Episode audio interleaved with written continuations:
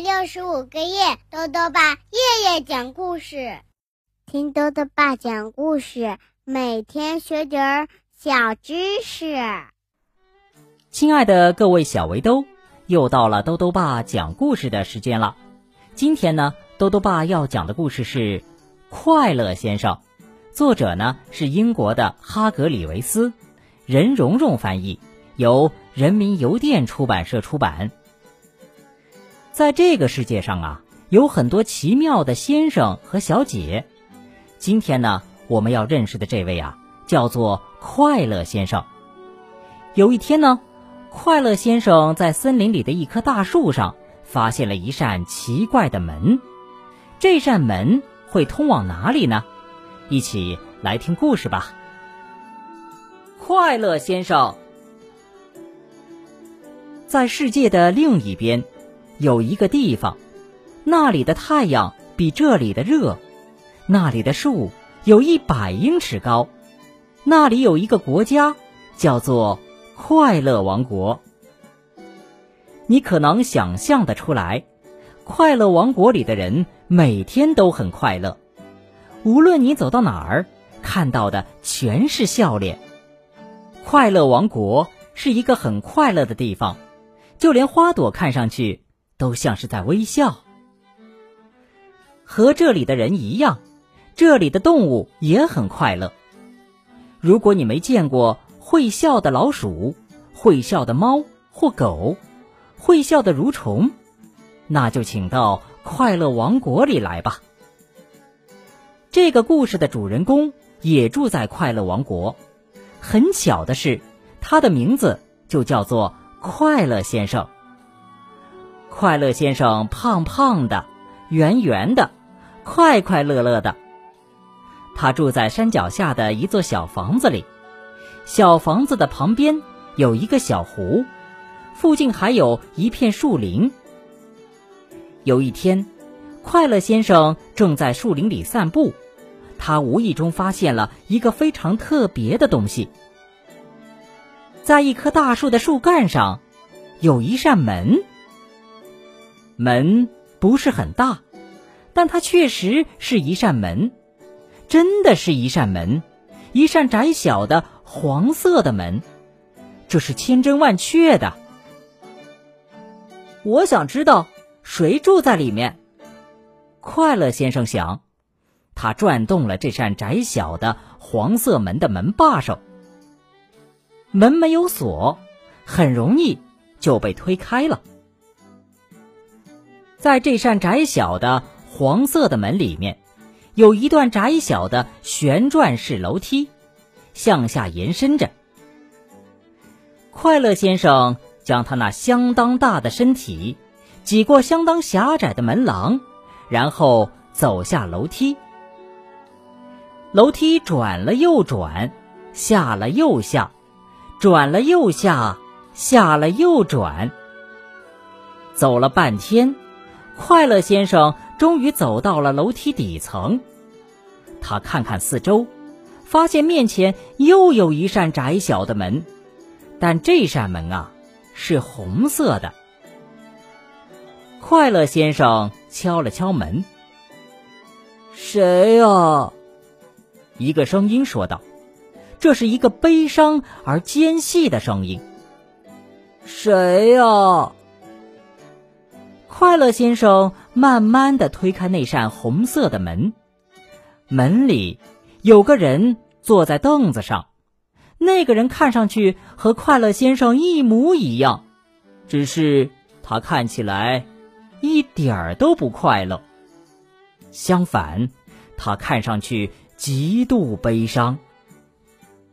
你好，快乐先生说：“我是快乐先生。”哦，是吗？这个长得像快乐先生却不是快乐先生的人哼了一声。嗯，我叫悲伤先生，我是世界上最悲伤的人。你为什么这么悲伤呢？快乐先生问道。因为我就是悲伤啊。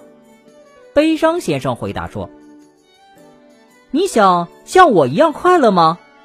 快乐先生问道。只要能快乐，让我干什么都愿意。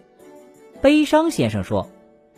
可是我太悲伤了，我觉得我永远都不可能快乐。他悲伤地说。快乐先生很快就有了主意，跟我来，他说。去哪儿啊？悲伤先生问。不要问。快乐先生说着，穿过窄小的红色的门，走了出去。悲伤先生犹豫了一下，也跟了出去。他们踩着螺旋式的楼梯向上走，上了又上，转了又转，上了又转，转了又上，最后他们走到了树林里。跟我来，快乐先生再次说道。只见他们穿过树林，来到了快乐先生的小房子里。悲伤先生在快乐先生的小房子里住了很长一段时间。就在这段时间里，发生了一件极不寻常的事儿。